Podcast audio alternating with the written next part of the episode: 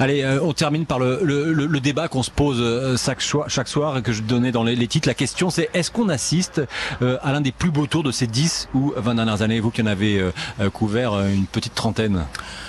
Bah écoutez, en tout cas, à titre personnel, et c'est pas parce qu'il est à côté de moi que, que, que je le dis, c'est effectivement probablement le tour de, de Thomas Vauclair qui jusqu'à ce jour avait été le tour avec les, je dirais cette tension, ces rebondissements qui m'avaient le plus marqué. 2004 ou 2011 non, 2011.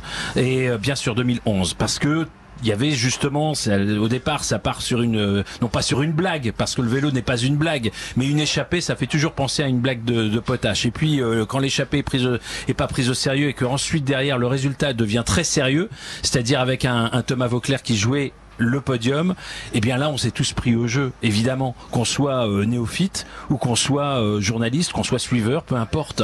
On avait tous envie évidemment que, que, que Thomas aille le plus loin possible.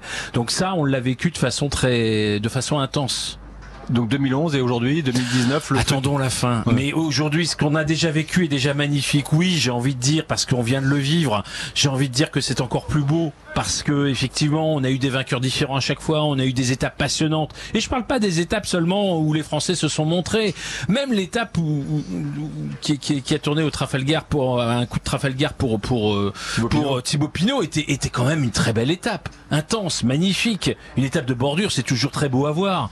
Donc voilà voilà, on se dit qu'on est parti pour vivre ça. Ça rappelle un petit peu, euh, oui, ça rappelle le Tour 89 euh, que, que j'étais, j'étais pas journaliste, mais que évidemment tout le monde a en mémoire, en tout cas tous ceux qui ont vécu ça, le Tour perdu pour 8 secondes par Laurent Fignon et où c'était à toi, à moi en permanence avec des écarts très très minces. Une dernière chose, hein, quand même, derrière Philippe ce soir, ils sont 5 à se tenir en 40 secondes et on est au bout de deux semaines de course. C'est passionnant.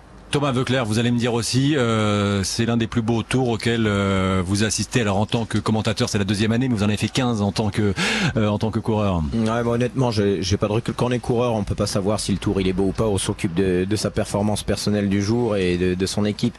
En tout cas, tout ce que je peux dire, c'est que sur ce tour, moi, je suis, bah, je suis émerveillé de ce que de ce que l'ensemble des coureurs, pas seulement les Français, hein, produisent depuis le début de ce tour. Et puis il y a des rebondissements tous les jours. C'est extraordinaire ce qu'on vit. Demain, euh, ça, va être journée de repos. Après, il y aura euh, euh, Nîmes, sans doute. Enfin, ça sera pour les, les sprinters. C'est-à-dire que là, on va avoir forcément deux trois jours un peu un peu mou avant de revivre à nouveau un, un, tour qui fait qui donne des frissons, qui donne la chair de poule. Ouais, mais il faut il faut si on veut avoir justement des étapes aussi belles que celles d'aujourd'hui ou hier, il faut aussi des étapes un peu moins difficiles. Rendez-vous compte ce que les coureurs ont fait là depuis depuis deux semaines. une journée de repos, ça ça vous remet pas à 100%. C'est ce qui fait la difficulté du tour. Oui, l'étape de Nîmes sera, arrivera au sprint euh, il n'y aura pas, il n'y a pas trop de pièges si ce n'est les, routes qui se rétrécissent. Donc ça fait, ça fait deux journées où les coureurs concernés par la montagne euh, se mettront en mode off euh, demain et après-demain, et ensuite, et ensuite repartiront au combat. Ah mais moi je suis pas du tout d'accord. Non mais attendez, l'étape de Nîmes, une étape, un, vous avez dit une étape un peu molle, et vous vous n'y croyez pas non plus.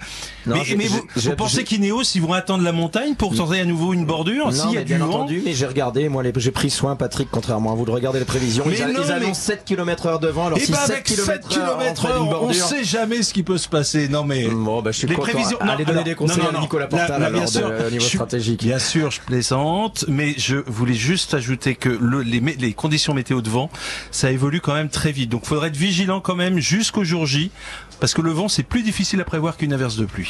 Merci, merci Patrick Chassé. Euh, Thomas, Thomas, Thomas Veuclair. Euh, dernière question rapidement. Euh, c'est quand même difficile d'arriver à, classer euh, un tour qui est meilleur qu'un autre.